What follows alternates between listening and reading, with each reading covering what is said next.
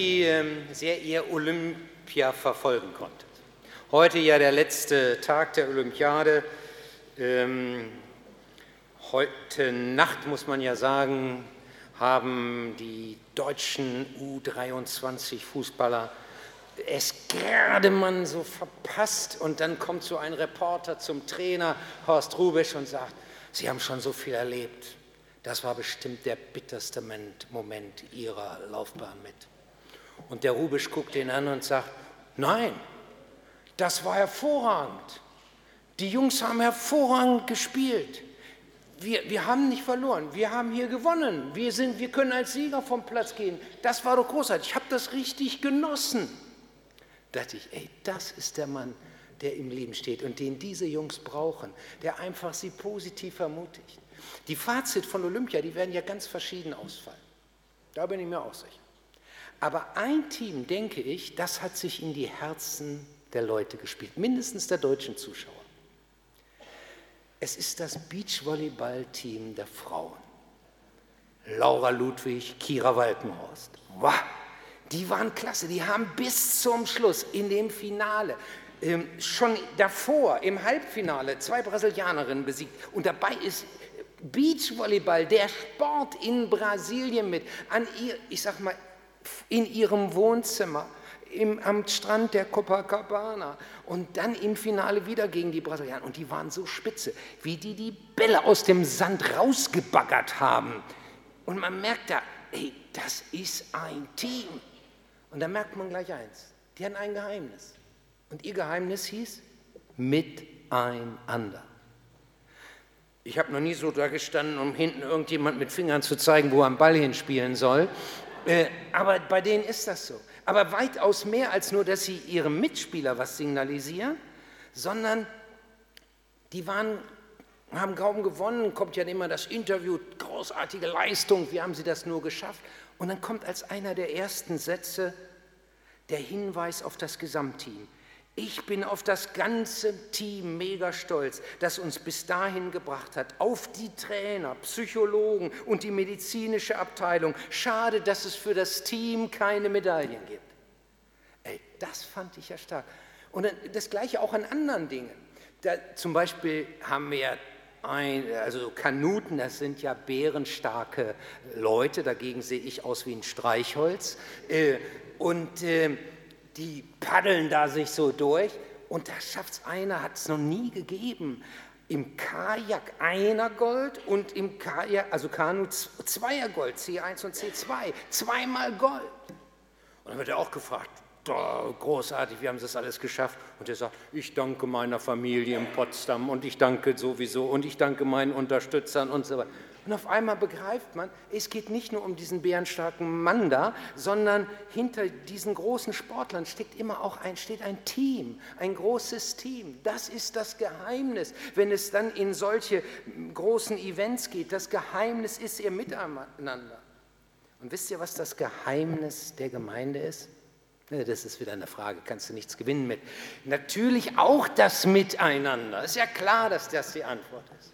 Aber ich rede heute nicht vom Miteinander, wie wir, ich sag mal so allgemein uns tragen. Darüber habe ich letzten Sonntag gesprochen. Das habe ich als Füreinander definiert.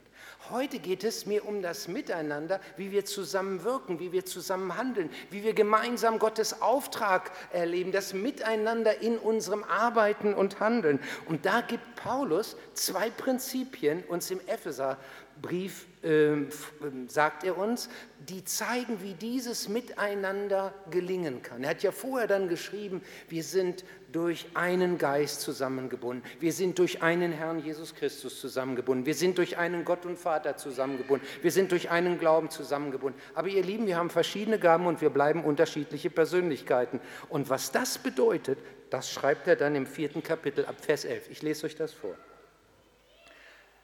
Einige hat er zu Aposteln gemacht, einige reden in Gottes Auftrag prophetisch, andere gewinnen Menschen für Christus. Wieder andere leiten die Gemeinde oder unterweisen sie im Glauben. Sie alle sollen die Christen für ihren Dienst ausrüsten, damit die Gemeinde Jesu aufgebaut und vollendet wird. Dadurch werden wir im Glauben immer mehr eins werden und den Sohn Gottes immer besser kennenlernen. Wir sollen zu mündigen Christen heranreifen, zu einer Gemeinde, in der Christus mit der ganzen Fülle seiner Gaben wirkt. Dann sind wir nicht mehr länger wie unmündige Kinder, die sich von jeder beliebigen Lehrmeinung aus der Bahn werfen lassen und die leicht auf geschickte Täuschungsmanöver hinterlistiger Menschen hereinfallen. Stattdessen wollen wir die Wahrheit in Liebe leben und zu Christus hinwachsen, dem Haupt der Gemeinde. Er versorgt den Leib und verbindet die Körperteile miteinander. Jedes Einzelne leistet seinen Beitrag. So wächst der Leib und wird aufgebaut in Liebe. Das Erste, was hier Paulus schreibt, ist, es gibt verschiedene Gaben, aber ein Ziel. Sie haben ein Ziel. Wir könnten auch sagen, ein gemeinsames Ziel. Denn nur gemeinsam können wir das schaffen, was wir als Einzelne nie erreichen würden. Deswegen stellt Gott uns in unserem Leben immer wieder zu Teams zusammen. Dieser Teamgedanke, der ist uns von unserem Schöpfer mitgegeben, der steckt gewissermaßen in der menschlichen DNA. Und das betrifft nicht nur christliche Gemeinde, das betrifft unser Leben überhaupt. Das ist zu Beginn der Schöpfung ihr eingepflanzt worden. Da heißt es auf den ersten Seiten der Bibel, es ist nicht gut, dass der Mensch allein sei. Und dann kriegt Adam eine Eva zur Seite gestellt. Und dann kriegen sie einen gemeinsamen Auftrag nämlich den Garten Eden zu bebauen und zu bewahren. Das ist dann ihr Auftrag. Ein paar Kapitel später erklärt Gott, ich, ich suche mir eine weitere Mannschaft, ein neues Team, ein Volk. Und an diesem Volk, dem Volk Israel, das dann in Kapitel 12 des ersten Buch Mose sozusagen seine Geburt miterlebt, sagt er, an diesem Volk will ich zeigen, wie es ist, wenn mir jemand vertraut, wenn eine Gemeinschaft mit mir unterwegs ist. An ihnen will ich meine Herrlichkeit deutlich machen. Und das wird dann auch in der Ordnung, die er diesem Volk mitgibt, deutlich. Im Tempel. Da ist nicht nur einer, der da alles macht. Nein, da werden ganze Teams zusammengestellt, da wird ein ganzer Stamm bereitgestellt, Priester, Leviten, und da hast du schon darauf hingewiesen, da war mächtig Betrieb, ganze Sängerabteilungen. Das sind unsere Prästeams klein dagegen, lieber äh, Egon. Ähm, also das war eine Mannschaft, die da zusammenkam. Und die hat Gott immer wieder gelobt, sozusagen stellvertretend für die anderen, die im Moment nicht konnten, weil sie auf dem Feld arbeiten mussten. Aber wo man weiß, wir gehören zusammen. Die sind in Jerusalem, die beten jetzt, die machen jetzt. Ich muss hier arbeiten, aber wir sind ein Team. Diesen Teamgedanken entdecken wir bei Jesus. Was macht Jesus als erstes, als er seinen Wirken beginnt? Er beruft zwölf Jünger. Er baut ein Team. Er baut eine Gemeinschaft. Und als die einige Zeit von ihm mit ihm unterwegs sind und ein Stück schon gelernt haben, da sendet er sie aus, dass sie das weiterführen, weiter verbreiten, was er sagen will, die Botschaft von ihm. Und wie sendet er sie aus? Zu zweit. Nicht allein, zu zweit. Als später der Apostel Paulus auch auf Missionsreisen ging, da ging er nie allein. Er hatte ein Team. Er wurde ausgesendet in einem Team. Und dann sagt er, ihr Lieben, dieser Teamgedanke, der gilt genauso auch für die christliche Gemeinde. Da, wo Christen sich treffen, da möchte Gott uns zusammenbauen zu einem Team. Paulus sagt, einige hat er zu Aposteln gemacht, einige reden in Gottes Auftrag prophetisch, andere gewinnen Menschen für Christus, wieder andere leiten die Gemeinde oder unterweisen sie im Glauben. Nun mit den Apostelpropheten, das möchte ich kurz erklären. Apostel, das sind Pionierleute. Die stoßen zu Menschengruppen vor, die bisher von Gott oder von Jesus Christus und seiner Botschaft nicht erreicht worden sind. In Regionen, wo Glaube vielleicht unbekannt ist. Auch, das kann ja bis heute der Fall sein, auch in bestimmte Gruppen, wo man sagt, diese Gesellschaftsschicht, die erreichen wir kaum. Da braucht es Pioniere, Leute mit besonderen Gedanken. Und Propheten, das sind die, die das Wort Gottes auf den Punkt in die Zeit hineinreden. Die genau sagen, das ist jetzt dran.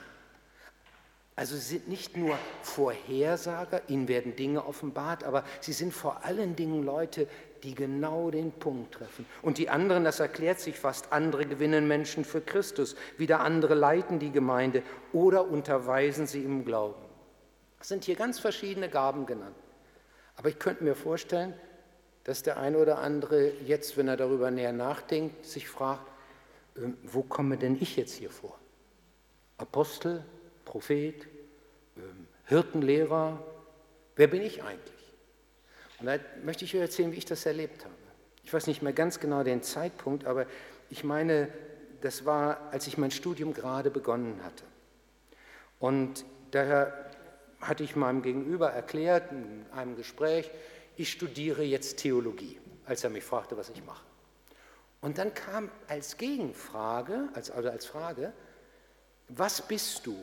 Apostel, Prophet, Evangelist, Hirte, Lehrer, Gemeindeleiter.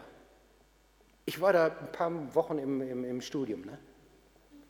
Ey, auf so eine biblische Frage war ich nicht gefasst. Apostel, ich wusste, ich bin nicht der Apostel Paulus, ich bin auch nicht der Prophet Jesaja. Äh, aber was bin ich denn eigentlich? wozu bin ich berufen? Ich konnte dem da nichts sagen. Und mein Selbstbewusstsein war damals auch noch nicht so groß, dass ich irgendwie ihm sagen könnte, vielleicht mag es ja noch mehr geben. Heute wüsste ich, was ich ihm sagen könnte. Heute wüsste ich es. Wenn er mir noch einmal die Frage stellen würde, dann würde ich sagen, ja, glaubst du denn, das gibt nur diese sechs Berufungen? Es gibt doch viel mehr. An anderer Stelle in der Bibel werden noch weitere Gaben und Berufungen genannt. Und äh, an keiner dieser Stellen wird gesagt, das war's. Gibt es ja auch so manche super Bibelwisser. Wie viele Gaben werden im Neuen Testament Charismen genannt? Ne? Ja, meinst du denn, das sind alle? Können ja vielleicht noch mehr sein, die da einfach nicht genannt sind. Und äh, so, so, wenn man dann weiter nachdenkt und sagt, ja, könnte es nicht zum Beispiel auch sein, dass eine natürliche Begabung, wo ein Mensch einfach ein super Organisationstalent hat, oder aber man merkt, der ist schon als kleiner Pöks, äh, der hat so ein Leitungspotenzial, der, der kann andere motivieren und so weiter. Glaubst du, dass das Gott nicht als Gabe benutzen kann, als ob das minderwertig ist, als ob das immer so ein Overdrive sein muss, so ein Geistlicher, wo man dann sagt, das sind die richtigen Gaben. Und noch was. Sagt nicht Paulus in 1. Korinther 12, dass wir die Gaben, die nun nicht so groß vorne erscheinen, dass wir die gerade besonders ehren sollen, dass wir besonders dankbar sein sollen für die, die so unscheinbar sein sollen? Paulus weist darauf hin, jedem Einzelnen von uns, heißt es hier, hat Christus besondere Gaben geschenkt so wie er in seiner Gnade sie jedem zugedacht hat. Egal, ob nun vorne oder hinten oder wo auch immer. Das ist nicht entscheidend. Entscheidend ist, dass wir ein Ziel haben und entscheidend ist, dass wir das im Miteinander umsetzen.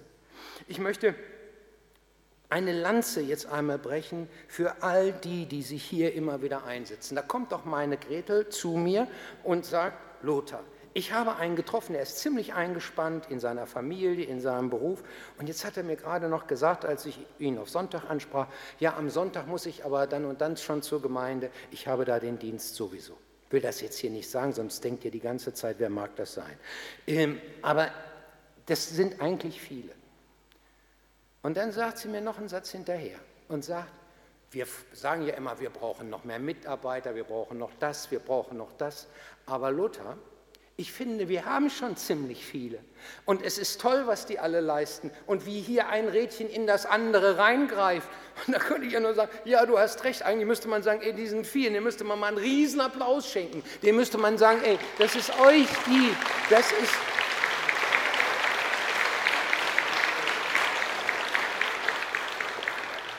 Die paar, die hier vorne stehen, die sind doch nichts, wenn es nicht die vielen im Hintergrund gäbe.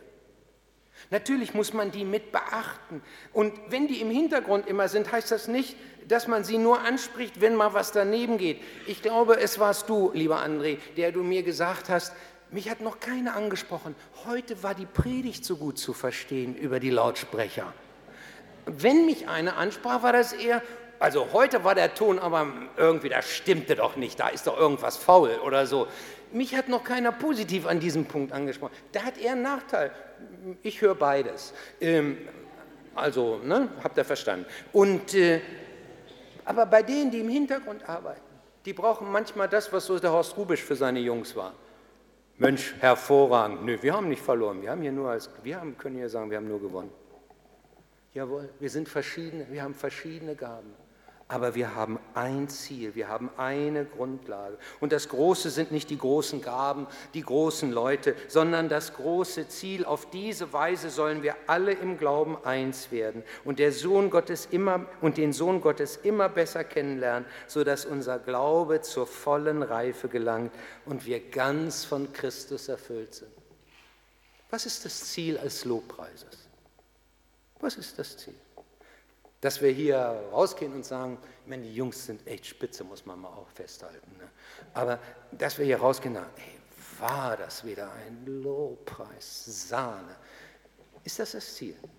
Ne, freue ich mich, wenn das gelingt. Ne? Ist doch auch klar, freuen wir uns auch, lehnen wir nicht ab. Aber äh, das eigentliche Ziel ist etwas anderes, dass wir ganz von Christus erfüllt sind. Kann manchmal sogar passieren durch Dinge, die gar nicht so perfekt sind. Das ist das große Ziel. Wenn wir jetzt heute Egon einführen in seine neue Aufgabe als Lobpreisleiter, sage ich nachher noch was zu, ähm, dann ist das unser Ziel. Ich mit der Predigt, du mit dem Lobpreis, wir alle in den verschiedenen Dingen. Und dann haben wir noch Philipp, den wir heute auch nochmal äh, hineinnehmen in sein äh, Feld, das schon begonnen hat, aber das wir jetzt im 12 Uhr Gottesdienst auch nochmal fokussieren wollen das Zusammenbinden der verschiedenen, so dass wir es als Miteinander erleben. Und warum? Damit das große Ziel erreicht wird und wir sagen, wir sind ganz von Christus erfüllt. Aber nachdem Paulus nun diese verschiedenen Gaben angesprochen hat, kommt er auf ein zweites zu sprechen und er sagt, es gibt nicht nur verschiedene Gaben, es gibt auch verschiedene Leute. Wir sind sehr unterschiedlich. Ähm, und wir haben sehr unterschiedliche Persönlichkeiten. Ich glaube, das ist noch die größere Herausforderung in einer Gemeinde. Die unterschiedlichen Persönlichkeiten. Die Gaben, das ist schon ein bisschen, da kommt so dieses Ranking, das war besser, der kann das besser und so weiter. Das ist die eine Gefahr. Aber noch größer empfinde ich, ist die Gefahr der unterschiedlichen Persönlichkeiten. Da ist einer, der ist so genau. Ne? Der guckt auf die Uhr, es ist jetzt 12 Uhr 1. Der Küster hat immer noch nicht mit dem Läuten aufgehört. 12 Uhr soll es doch hier beginnen, oder? Äh, versteht ihr? Und der andere, der kommt eine Viertelstunde später lachend rein und sagt, hallo Leute, schön, ich komme jetzt auch dazu. Versteht ihr, das ist sehr verschieden. Der eine, der arbeitet so ganz strukturiert. Bei dem wird ein Blatt nach dem anderen abgelegt, abgehakt. Der andere sagt, ach, da bin ich eher spontan. Ich mache das so, jetzt können wir auch noch mal schnell woanders und so weiter. Der eine, der ist sehr sachlich orientiert. Da muss die Aufgabe am Ende auch klar erfüllt sein. Mein, ist mein Stil zum Beispiel. Ein anderer, der ist mehr so ein Persönlichkeitsbeziehungsmann. Ne? Das war ja so Hannes Müller. Ne? So, der, du, du musst doch nicht die letzten 100 Prozent noch rausholen. Sagt doch jemand, wenn du die letzten 120 Prozent von 100 rausholen willst, dann musst du 80 Prozent nochmal der Zeit investieren. Die spare ich mir für Beziehungen, sagt er.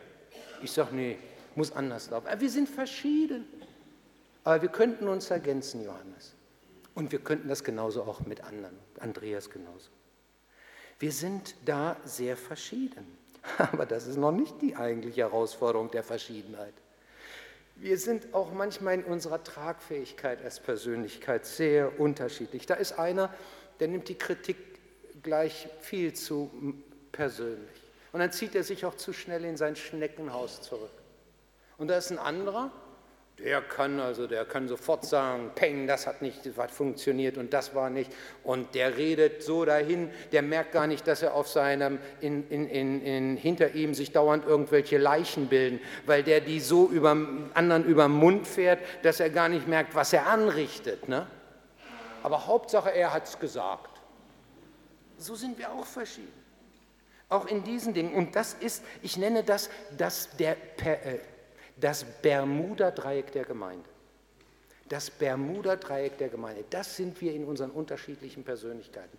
Ganze Gemeinden, ganze christliche Werke sind daran, meine ich, schon gescheitert. Paulus spricht ja hier von der Gefahr, dass wir vom Weg abkommen, dass wir aus der Bahn geworfen werden. Und ich sehe, dass diese Gefahr eher von innen als von außen kommt. Und wir scheitern ganz stark an unseren Unterschieden in unseren Persönlichkeiten. Und da sagt Paulus nun, es gibt aber etwas, was uns verbinden soll und was helfen soll, das zu schmieren, diese Unterschiede. Ähm, er sagt, es ist wie bei unserem Körper, wo einzelne Körperteile verbunden sind. Die Gelenke binden alles zusammen und dadurch klappt der Ablauf. Nicht, äh, du kannst ein Fingerakrobat auf dem Klavier sein, aber wenn in deinem Arm irgendeine Sehne nicht okay ist, ist nicht mehr mit Akrobatik auf dem Klavier. Und so sagt er, ist es auch in der Gemeinde. Mit Hilfe all der verschiedenen Gelenke ist die Gemeinde zusammengefügt. Durch sie wird sie zusammengehalten und gestützt. Jedes, jedes einzelne Glied leistet seinen Beitrag entsprechend der ihm zugewiesenen Aufgabe. So ist das bei unserem Körper. Ist alles miteinander verbunden. Ich habe mal gelesen, wie viele Muskeln funktionieren müssen, nur allein, dass die Hand sich bewegt. Ich habe es schon wieder vergessen, wie viele das waren, aber das waren so brutal viele. Ich dachte, unglaublich, was da alles sein muss. Und was passiert nun, wenn bestimmte Dinge direkt aufeinanderprallen, ohne diese Pufferzone von Christus und seiner Liebe? Das ist wie beim Körper. Was passiert, wenn Knochen direkt aufeinander gehen? Ja, da da tut es weh. Kennt ihr noch nicht so, der Zehner, der hat sofort reagiert, sag ich euch, äh, als ich hier gepredigt habe. Und äh, da braucht es Gelenkschmiere, Gelenkschmiere. Und ich habe in einem Buch eines Professors für Orthopädie und Chirurgie mich extra nochmal schlau gemacht. Und er weist darauf hin, dass das eine grandiose Erfindung ist mit der Gelenkschmiere. Da gibt es nämlich eine Grenzflächen- und Druckflächenschmierung. Grenzflächen- und Druckflächenschmierung. Das meint, in dem Moment, wo eine Sache starkem Druck ausgesetzt ist, wird eine Flüssigkeit abgesondert, die dann diese Schmierung äh, vollzieht.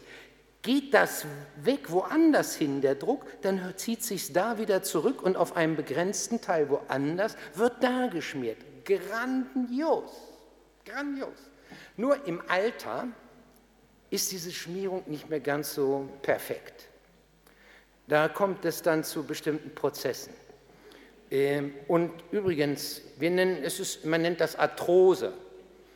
Über zwei Drittel der über 65-Jährigen haben Arthrose, manche wissen es nur noch gar nicht, ähm, aber äh, das ist die Statistik. Aber es gibt auch in der Gemeinde Arthrose. Wenn im Alter, weil man schon so viel weiß, bestimmte Pufferzonen nicht mehr so stark sind und auch das Verständnis und die Offenheit für Neues nicht mehr ganz so stark ist, äh, dann, dann kann man schnell sagen, wenn man, ja, da kommen so ein paar Christen, haben eine neue Idee und das rockt die ganze Gemeinde, denken sie. Aber das Erste, was sie auslösen, ist erst einmal, nee, das kann unmöglich gehen und klappt nicht und so weiter. Und dann merkt man, wie wir als Ältere und da zähle ich mich jetzt auch mal zu, weniger Puffer haben. Ne? Und denken, kann das klappen? Was habe ich schon alles erlebt? Naja, ihr kennt diese drei, ne? haben wir noch nie gemacht, kann ja jeder kommen und so weiter. Äh, und, und dann merkt man, du leidest unter geistlicher Arthrose. Junge, du musst aufpassen.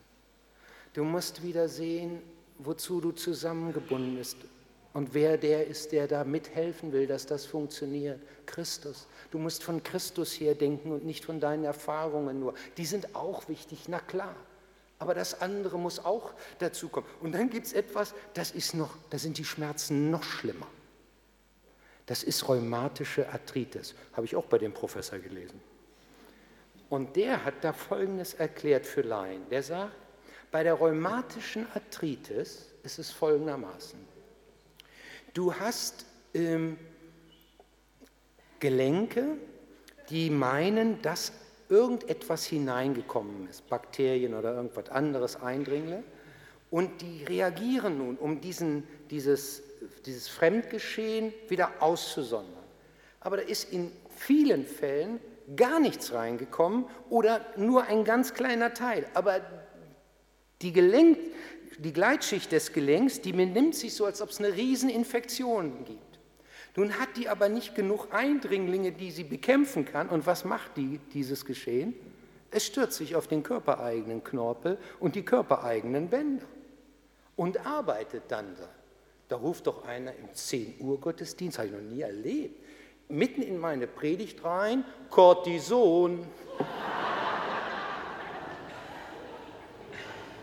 Und äh, ich sage, ja, aber für geistliche Arthritis brauchen wir auch noch was. Bei der geistlichen Arthritis, was, wisst ihr, wie die funktioniert? Die geistliche Arthritis, ja, jetzt habe ich ja gerade das andere Teil geschildert. Die geistliche Arthritis ist, ich erkenne, hier könnte was schieflaufen oder es läuft vielleicht etwas schief und ich reagiere über. Und das, was ich dann sage, das ist von, von solch einer Heftigkeit, dass der Schaden, den ich mit meinen Worten oder meiner Kritik anrichte, äh, viel größer ist als der Umstand, um den es da eigentlich geht.